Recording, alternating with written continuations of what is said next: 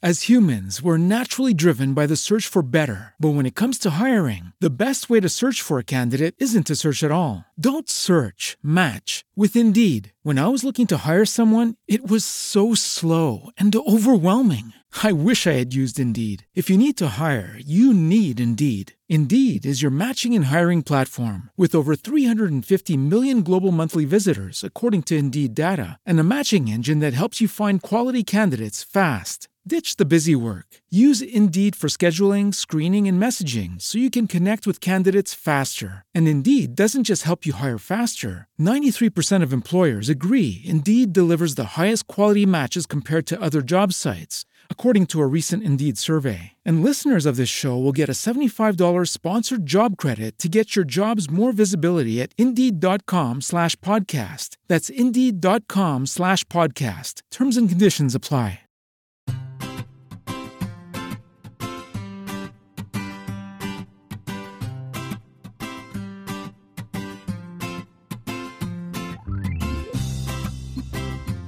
Bienvenidos al capítulo 103 de Perspectiva, un podcast de Milcar FM donde analizamos cada semana todas las decisiones y estrategias de las empresas que nos rodean.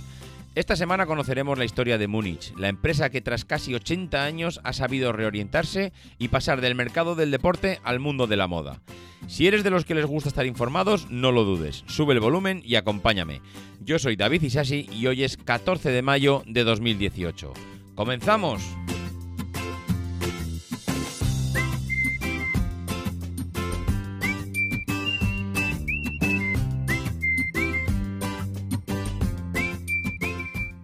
Muy buenas a todos, ¿cómo estamos? Bueno, pues otra semanita más aquí al pie del micro. Esta semana, antes de empezar, ya habéis visto que esta semana la cosa va de zapatillas, eh, quisiera hacer un, bueno, un llamamiento porque me acuerdo que la temporada pasada hacíamos una especie de llamada a todos los oyentes para que hicieran comentarios en, en iTunes. Esta temporada lo hemos dejado de hacer y desde que no os lo recuerdo, mm, vamos, me tenéis más abandonado que cualquiera, porque no, vamos, hace que no recibimos un comentario en iTunes eh, siglos, diría yo. Se ve que si no estamos machacando continuamente, eh, se os olvida que necesitamos esos comentarios positivos para seguir atrayendo oyentes al podcast. Así que esta semana os ponemos como deberes a todos aquellos que no habéis hecho un comentario en iTunes, que entréis, que nos hagáis algún comentario, a ser posible positivo, y que eh, a ver si es posible que le damos un empujón a todas esas reseñas que tenemos eh, y con tantas estrellas que, seguro que, bueno, en primer lugar nos motivan y en segundo lugar pues atraen oyentes al podcast.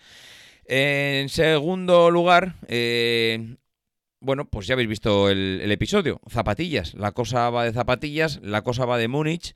Esta semana eh, un, compañero y amigo eh, de aquí de, Barcelona, Jordi, me llegaba, me mandaba, perdón, un, un mensaje con un enlace a, una noticia que la verdad es que es, mm, bueno, lo, vi de estas lecturas que haces en, en diagonal y ya me pareció interesante, pero a medida que he ido rascando un poquito más detrás de la noticia, pues es, que me ha parecido eh, estremecedora. Estremecedora la empresa. La empresa es Múnich, ya lo hemos comentado, y es de estas empresas que a medida que vas consiguiendo información de ellas y cómo se han desarrollado y qué es lo que, bueno, cómo han llegado eh, en toda su historia hasta nuestros días, pues eh, te das cuenta de la cantidad de trabajo que tiene el desarrollar una empresa y estar pues día a día mm, pues, y años a años pues eh, digamos en, la picota, en la parte alta y, no pasar de moda, nunca mejor dicho, y esto es algo,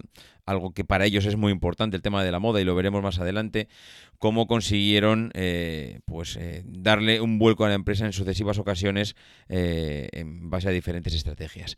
Múnich es una empresa española, es fabricante de calzado deportivo, que, tiene sede social ahora mismo en Capelladas y que es provincia de Barcelona y tiene la planta de producción en Vilanova de Espolla.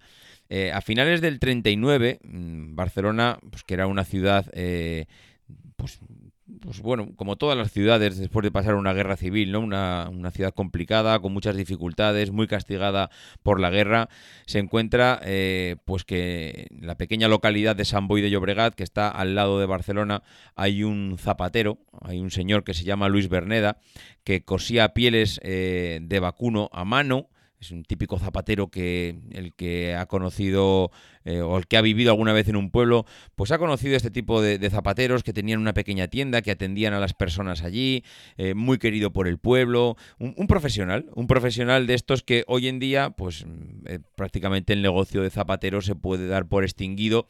Ya sé que no es así, pero pues conociendo las grandes marcas de, de calzado, se puede decir que es un negocio que está, bueno, pues que tiende a la extinción y seguramente con dentro de 20 o 30 años mm, es posible que no quede ni uno solo de los zapateros eh, que conocíamos como tales en España.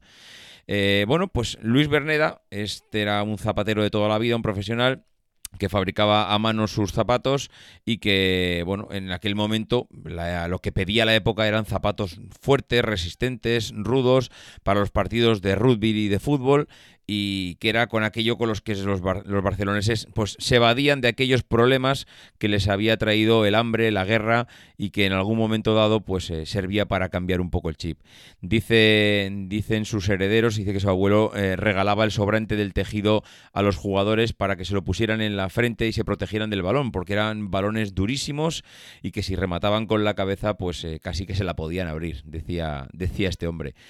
Bueno, pues eh, es una empresa, desde luego, que ha ido pasando de generación en generación y a pesar de lo que decimos muchas veces, que esto no suele funcionar, en estos casos ha funcionado excepcionalmente bien.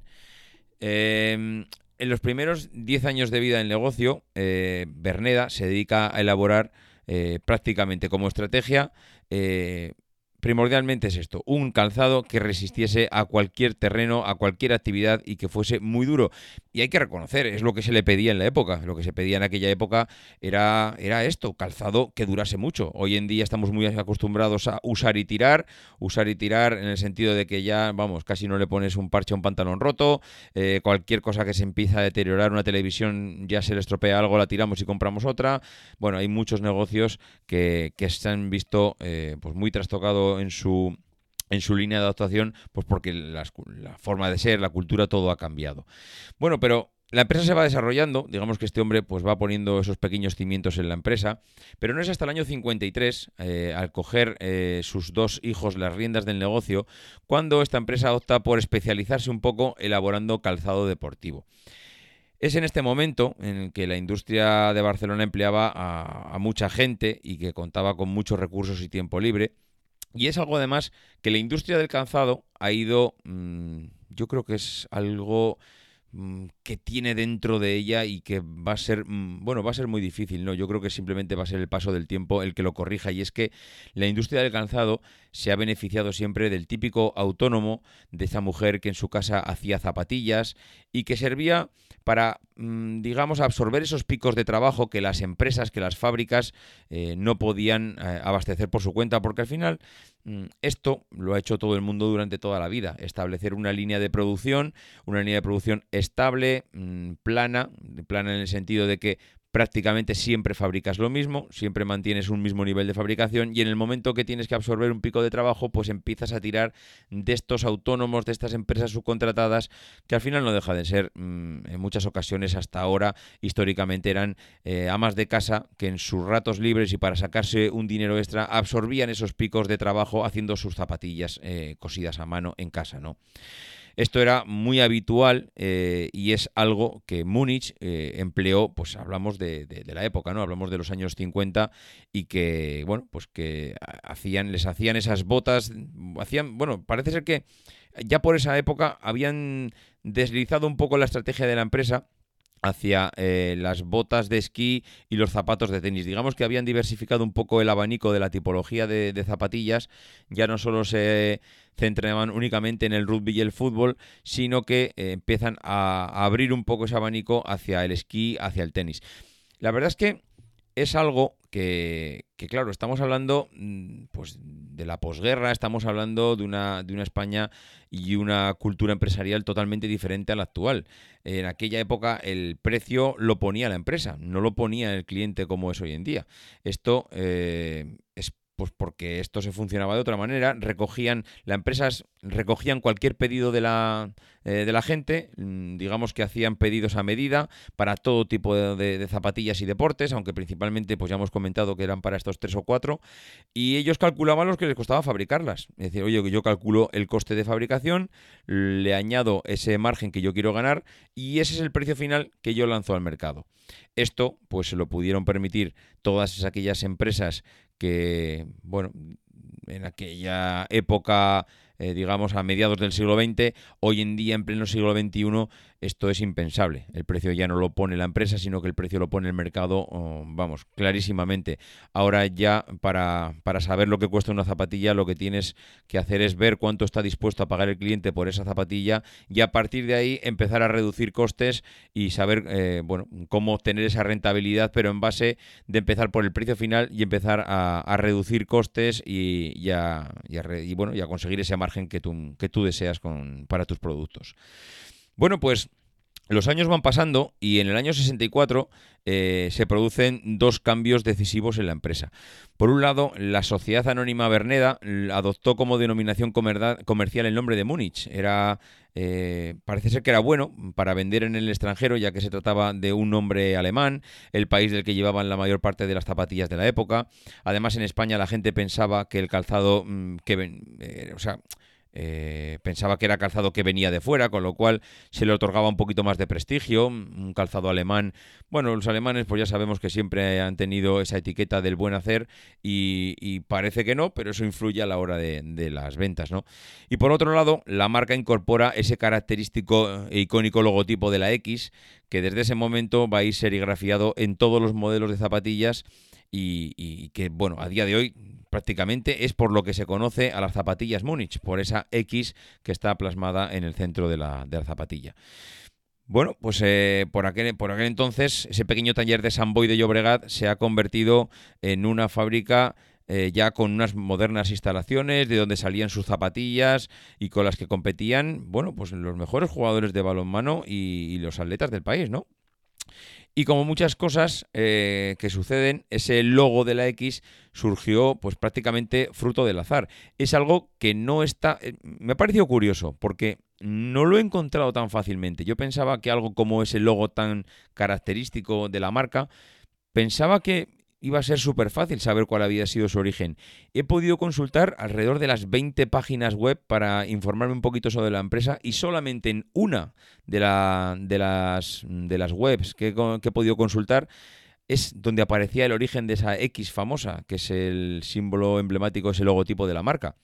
Y es que eh, esa X surgió pues prácticamente fruto del azar, porque eh, la visibilidad de la costura que unía la parte delantera con la trasera de la zapatilla afeaba mucho el calzado y como solución a este problema de, estética añaden dos bandas que dan lugar a esa legendaria X y que mm, digamos que pues matan dos pájaros de un tiro. Por un lado, eh, Mm, solucionan un problema estético eh, basado principalmente en el diseño de la zapatilla para unir esas dos partes y por otro lado crean un logotipo que desde luego a la gente le ha debido de encantar porque no lo han quitado de sus zapatillas y es algo emblemático. Tú en cuanto ves una zapatilla con esa X en medio eh, ya sabes que es Múnich. Yo pensaba que lo de Múnich, esa X, venía por la pronunciación. Ese Múnich esa X final, porque era lo único que yo pensaba que, no sé, que, no tenía mucho sentido, pero pensaba que podía venir de ahí por esa pronunciación.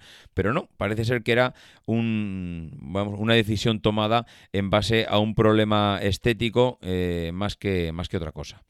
Bueno, pues eh, a partir ya del año 80, esa cadena de montaje de Múnich tuvo que acelerar ya ese rendimiento. El fútbol sala se pone muy de moda en todo el mundo. En España había gente que se limaba los tacos para jugar con botas eh, de fútbol tradicional, de fútbol 11, eh, en la pista. Ojo, limarse los tacos para poder jugar a fútbol sala.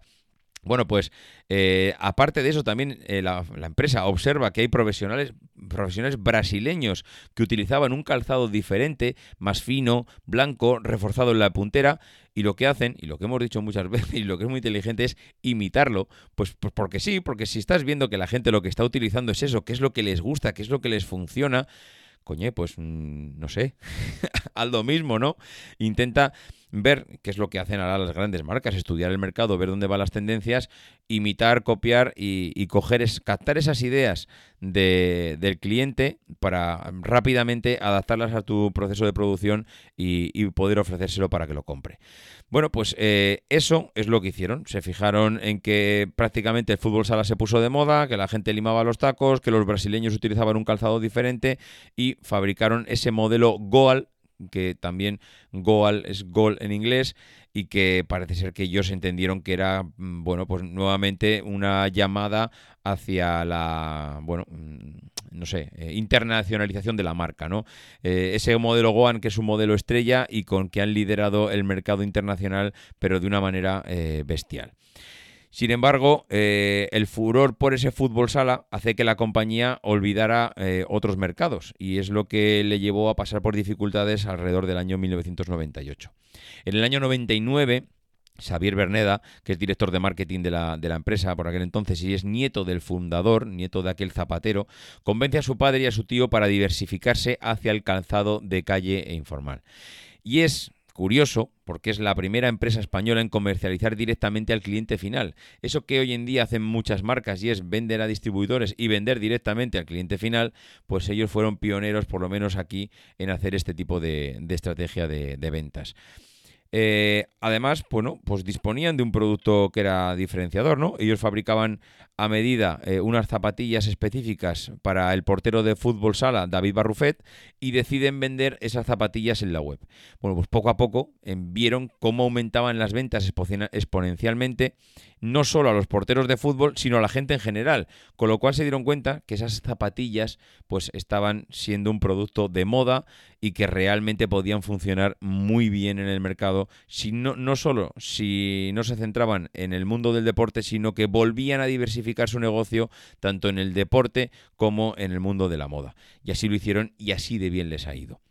Bueno, pues eh, en el año 2000 Múnich adopta una decisión estratégica eh, reeditando ese modelo Goal de fútbol sala para trasladarlo de las pistas de fútbol sala a las calles. Así como es eh, la marca irrumpe en, ese, en este segmento del mercado que es, que es la moda. Bueno, pues cada nuevo modelo que se ha incorporado al catálogo Lifestyle de la marca, que es el catálogo Lifestyle, es el que le han llamado el catálogo de moda, está inspirado en alguna de las zapatillas estrellas en la gama deportiva. Es decir, cada vez que les ha, bueno, cada vez, cada vez no lo sé, pero en muchas de las ocasiones que una zapatilla les ha funcionado muy bien en la parte deportiva, han cogido y han adaptado ese modelo con una nueva marca a la parte de la moda. Con lo cual, oye, pues una vez que tienes el proceso y tienes el diseño y tienes todo y es algo que ya te funciona, lo único que tienes que hacer es ese restyling para eh, ofrecerlo a otro tipo de clientes, con lo cual con muy poquitos esfuerzos estás consiguiendo As humans, we're naturally driven by the search for better. But when it comes to hiring, the best way to search for a candidate isn't to search at all. Don't search, match with Indeed. When I was looking to hire someone, it was so slow and overwhelming. I wish I had used Indeed. If you need to hire, you need Indeed. Indeed is your matching and hiring platform with over 350 million global monthly visitors, according to Indeed data, and a matching engine that helps you find quality candidates fast. Ditch the busy work. Use Indeed for scheduling, screening, and messaging so you can connect with candidates faster. And Indeed doesn't just help you hire faster. 93% of employers agree Indeed delivers the highest quality matches compared to other job sites, according to a recent Indeed survey. And listeners of this show will get a $75 sponsored job credit to get your jobs more visibility at Indeed.com slash podcast. That's Indeed.com slash podcast. Terms and conditions apply. As humans, we're naturally driven by the search for better. But when it comes to hiring, the best way to search for a candidate isn't to search at all. Don't search, match with Indeed. When I was looking to hire someone, it was so slow and overwhelming. I wish I had used Indeed. If you need to hire, you need Indeed. Indeed is your matching and hiring platform with over 350 million global monthly visitors, according to Indeed data, and a matching engine that helps you find quality candidates fast. Ditch the busy work. Use Indeed for scheduling, screening, and messaging so you can connect with candidates faster. And Indeed doesn't just help you hire faster. 93% of employers agree Indeed delivers the highest quality matches compared to other job sites according to a recent Indeed survey. And listeners of this show will get a $75 sponsored job credit to get your jobs more visibility at Indeed.com slash podcast. That's Indeed.com slash podcast. Terms and conditions apply. A abarcar un mercado totalmente diferente y un mercado que no es que esté mezclado, es que no tiene nada que ver. Por un lado tienes la, el deporte y por otro lado tienes la moda. Por ejemplo, el modelo rock proviene de las zapatillas de atletismo y cross y la sneaker acropool pues tiene influencias de los modelos de taekwondo. Bueno, pues hoy en día la estrategia comercial está totalmente ligada a las nuevas tecnologías y fluye en torno a tres acciones. Algo que ellos han llamado My Way, que es crowdsourcing que es el, bueno, es que es el concepto inglés, digamos, de, este My Way que le llaman ellos, eh, que se puede traducir al español como colaboración abierta distribuida o externalización abierta de tareas y que consiste es, en externalizar tareas que tradicionalmente realizaban empleados o contratistas dejándolas a cargo de un grupo numeroso de personas de una comunidad a través de una convocatoria abierta. Todo esto tan enrevesado, ¿qué quiere decir? Pues una estrategia que no solo lo han empezado a aplicar ellos, sino que lo han empezado a aplicar otro tipo de eh, marcas, y es que dejan que los clientes puedan diseñar sus propias zapatillas, que tú puedas customizar tu propio producto. Esto es algo que le da 100 patadas en la ingle a lo que son las grandes multinacionales. Las grandes multinacionales tienen eh, muchos problemas para desarrollar esta estrategia. ¿Por qué? Porque tienen basado todo su... Ojo, no digo que no lo hagan, ¿eh? Digo que esto realmente les ponen aprietos porque es muy complicado cuando tú tienes una fábrica fabricando churros como locos, eh, que, es, que es algo muy importante de la estrategia empresarial e industrial de las empresas, cuando ahora de repente tu competidor dice, no, mira, tú fabricas churros, pero yo te voy a fabricar la zapatilla a medida. Elige el, color que tú quieras, elige eh, la combinación, elige lo que a ti te dé la gana, yo te lo fabrico. Cuando tú adaptas tu proceso productivo a este tipo de, de decisión, esto es, vamos, sacarle años luz a la competencia. Porque al final mm, te estás ahorrando todo ese proceso de aprender del cliente para, mm, para conocer su... Eh, para conocer sus gustos y sus tendencias. Directamente le estás diciendo, estás ahorrándote todo un equipo de diseño y estética para que sea el propio cliente el que te diga, diseña tú la zapatilla, la que tú quieras, yo te la fabrico. Hombre, esto entiendo que para todo el mundo no, no, vale, porque la gente no queremos estar diseñando zapatillas. Bastante poco tiempo tenemos como para estar asentándonos delante de un ordenador a diseñar una zapatilla, pero entiendo que hay cierto nicho de negocio y cierto, cierto número de personas que a esto sí que les gusta. Y es precisamente a la gente que mm, está, digamos, especializada. Y lo digo porque Orbea, por ejemplo, en las bicicletas, está haciendo lo mismo. El último lanzamiento que ha hecho Orbea en sus bicicletas es dejar que la gente decida cuál es el color de tu bicicleta. El color o colores o las letras o cambiar la tipología, el tamaño, poner el nombre que tú quieras, diseñar tu propia bicicleta como a ti te dé la gana. Esto es realmente eh, importantísimo, porque es que al final es tener diseño gratis de miles de diseñadores. Eh, esto, Munis tiene bueno, esto es lo que llaman el mass customization, que es decir, son capaces de abarcar pedidos masivos de zapatillas personalizadas y parece ser que las empresas deben evolucionar hoy en día a este nuevo enfoque para diferenciarse de las multinacionales. Eh, para mí me parece un nuevo paradigma que requiere una manera diferente de dirigir estas organizaciones cada vez más complejas, eh, como también es un cambio en la, en la, producción. Ojo, es que esto lo decimos así muy rápido, pero realmente es muy complicado que tu fábrica, tu proceso productivo y tu proceso fabril esté adaptado a lo que quiera el cliente. Porque normalmente lo que tienes es, oye, ¿cuántos colores de zapatilla tengo? Este, este y este. que tengo que tener? ¿Cuatro tipos de hilo? Venga, cuatro tipos de hilo. Y de eso no te sales. Y puedes controlar los stocks, y puedes negociar con proveedores, y puedes hacer muchas cosas. Ahora, cuando estás poniendo en manos del cliente un abanico infinito de colores, lo que le estás diciendo es, ya no tengo que tener un stock de cuatro hilos para cuatro colores de hilos para fabricarte unas zapatillas. No tengo que tener un stock bestial. Claro, las fábricas no tienen ese stock bestial, lo que hacen es trabajar bajo pedido. Ya no te van a entregar las zapatillas en un día o dos días porque las tienen estocadas. Te van a tardar igual dos semanas. Pero ojo, dos semanas para alguien que pierde el tiempo en diseñar sus propias zapatillas, igual es que no le importa que tarden dos semanas porque va a tener unas zapatillas que va a llevar exclusivamente él. Y esa exclusividad se paga. Y todos sabemos hoy en día que las grandes marcas pues eh, cuando tienes o cuando pagas por una gran marca, estás pagando en cierto modo esa exclusividad de que tú llevas esa gran marca. No es solo eh, la calidad del material que tienes, sino que estás pagando la exclusividad de que únicamente tú estás llevando ese producto que cuesta 2.000, 3.000, 4.000 euros. Estamos hablando de otro tipo de producto, pero que si nos extrapolamos a unas zapatillas, estamos hablando de que, oye, unas zapatillas que cuestan en 30 euros, 40 euros, Hombre, igual yo te puedo cobrar 150, 200 euros, pero llevas unas zapatillas que nadie más en el mundo lleva porque van personalizadas no solo con los colores, sino que incluso hasta con tu nombre. La verdad es que es... Eh, interesante este tipo de este tipo de acciones y, desde luego mm, creo que es un acierto por parte de las de estas empresas haber invertido en ese I más D por esa parte. Por otro lado, hay otra estrategia que ellos le llaman Mercat y está basada en que en el año 2008 eh, Múnich abrió una página en Facebook y deciden montar un evento para vender el stock que tenían. Se convoca a la gente en la fábrica, a las 8 de la mañana había allí cientos de personas, a las 11 ya no les quedaba ni una sola zapatilla que tenían estocadas a la venta y eh, esto fue antes de las navidades, fue eh, que la gente puede decir, oye, no, mira, es que esto ya tengo mi dinero reservado para hacer tipo de, otro tipo de regalos y no es el mejor momento, eh, mm, pues igual para vender una zapatilla que está fuera de stock. Y eh, eh, fue un día que además hacía frío, un día que llovía y sin embargo la gente acude en masa a esa convocatoria.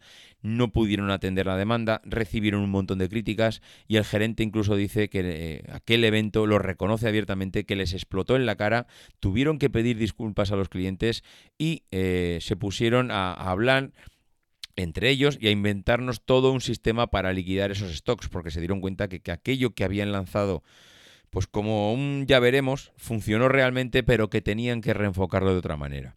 Bueno, pues en el año 2009, a través del dominio Munich Mercat, montaron un sistema de cita previa a través de un formulario, la gente se apuntaba y recibía vía SMS los datos de la visita y este sistema fue un éxito brutal.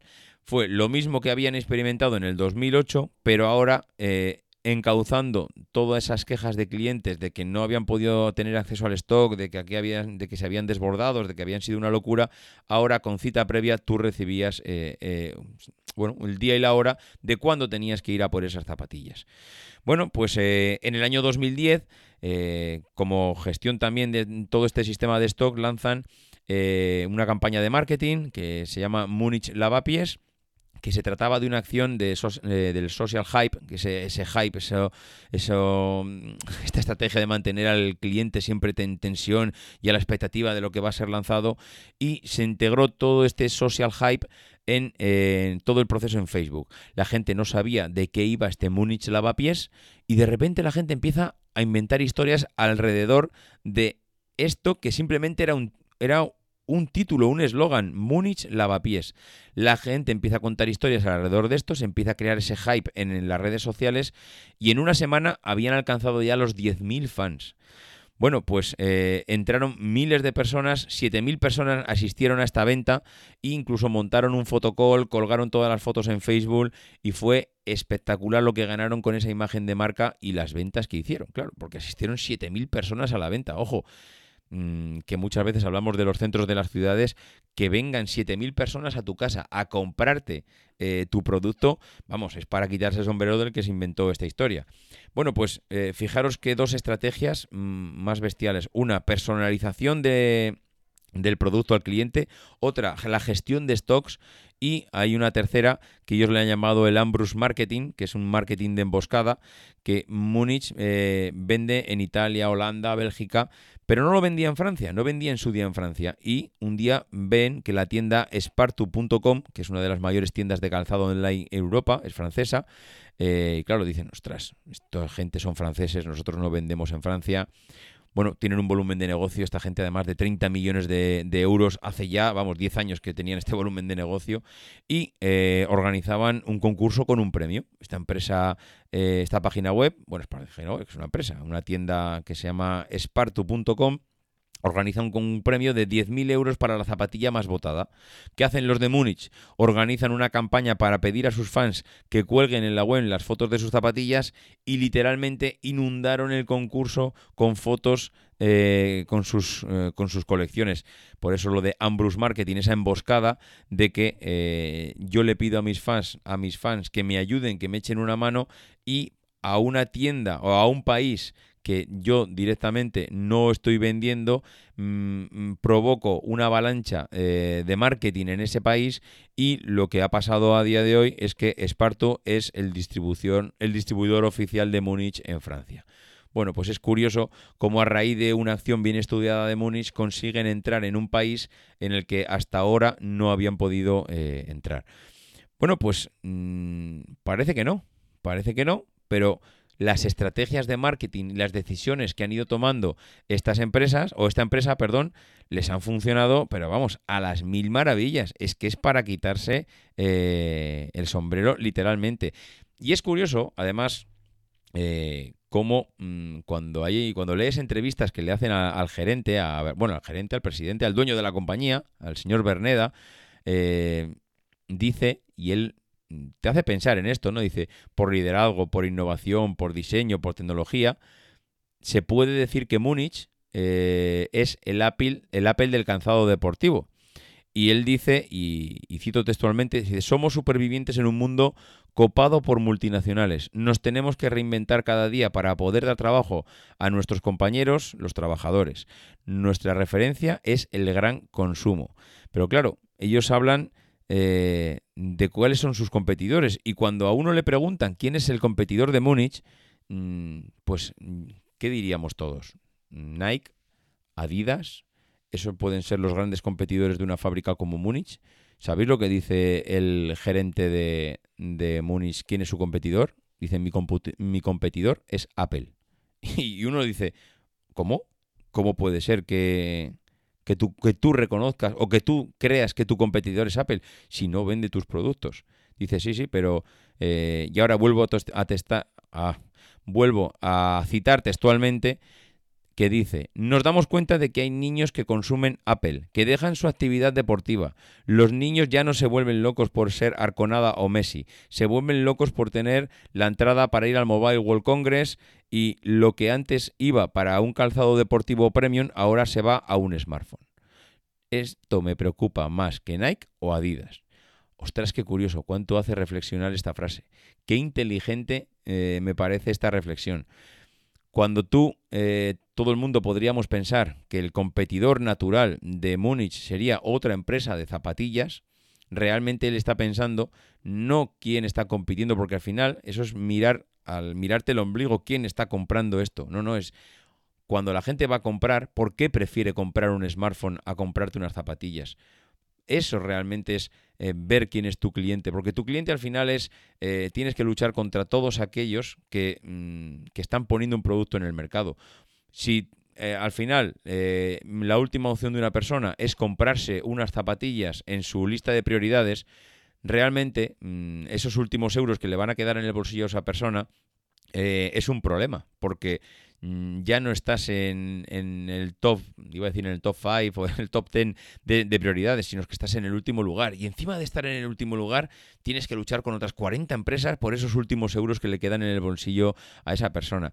Me ha parecido, mm, pues, la guinda, la guinda de, de, la estrategia después de ver cómo han, ido, cómo han ido evolucionando en su estrategia eh, durante todos estos años y las decisiones que han tomado, mm, conocer esta opinión del gerente, del presidente, del dueño de la compañía, me hace pensar el por qué están tan bien situados ahora mismo y por qué han tenido tanto éxito durante, durante todos estos años. Ojo porque además, eh, curiosamente, tienen un, símil con Steve Jobs y es que eh, también fueron despedidos de su propia compañía.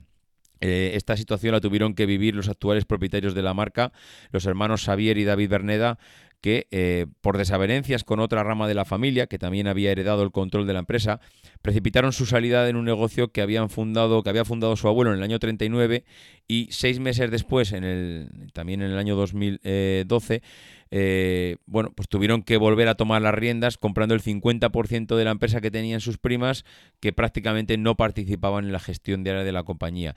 Ellos entendieron que eran capaces de, de tomar las riendas de esa compañía y de solventar sus dificultades y llevarla hasta donde están ahora, y fijaros dónde están, fabricando anualmente más de 850.000 pares de zapatos. Es bestial.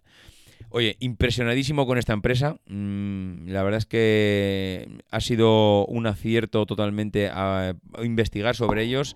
Desde aquí, Jordi, te doy las gracias porque de verdad que me puedes seguir mandando enlaces como este porque me ha encantado conocer la empresa de estos amboyanos que hace más de 75 años que están dando guerra y que, bueno, no es que estén dando guerra porque estén pasando dificultades, sino que están dando guerra tomando unas decisiones espectaculares. En fin, yo aquí me despido. Ya sabéis que podéis mm, hablar los que tengáis experiencias, eh, o buena experiencia, los que seáis, digamos, fans de las zapatillas y las compréis y seáis fervientes admiradores de la marca, pues eh, me encantaría saber pues cuáles son vuestras apreciaciones y comentarios. Ya sabéis, la página web emilcar.fm barra perspectiva y eh, los que queráis poneros en contacto conmigo, pues en mi correo electrónico davidisasi.mac.com, en Twitter eh, arroba maxatine y en el grupo de Telegram que últimamente ha habido un poco de movimiento y ahora somos un poquito más de los que éramos antes y ya nos vamos acercando peligrosamente a los 450 usuarios en Telegram. Pues nada más, lo que decimos toda la semana, eh, no dejéis de intentar ser uno de esos locos que hace lo imposible por cambiar el mundo.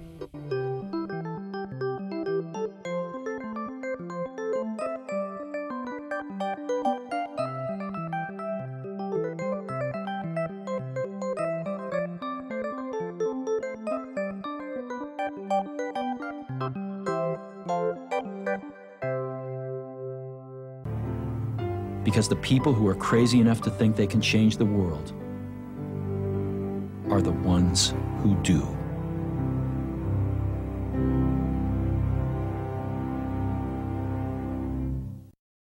As humans, we're naturally driven by the search for better. But when it comes to hiring, the best way to search for a candidate isn't to search at all. Don't search, match with Indeed. When I was looking to hire someone, it was so slow and overwhelming. I wish I had used Indeed. If you need to hire, you need Indeed. Indeed is your matching and hiring platform with over 350 million global monthly visitors, according to Indeed data, and a matching engine that helps you find quality candidates fast. Ditch the busy work. Use Indeed for scheduling, screening, and messaging so you can connect with candidates faster. And Indeed doesn't just help you hire faster. 93% of employers agree Indeed delivers the highest quality matches compared to other job sites, according to a recent Indeed survey. And listeners of this show will get a $75 sponsored job credit to get your jobs more visibility at Indeed.com slash podcast. That's Indeed.com slash podcast. Terms and conditions apply.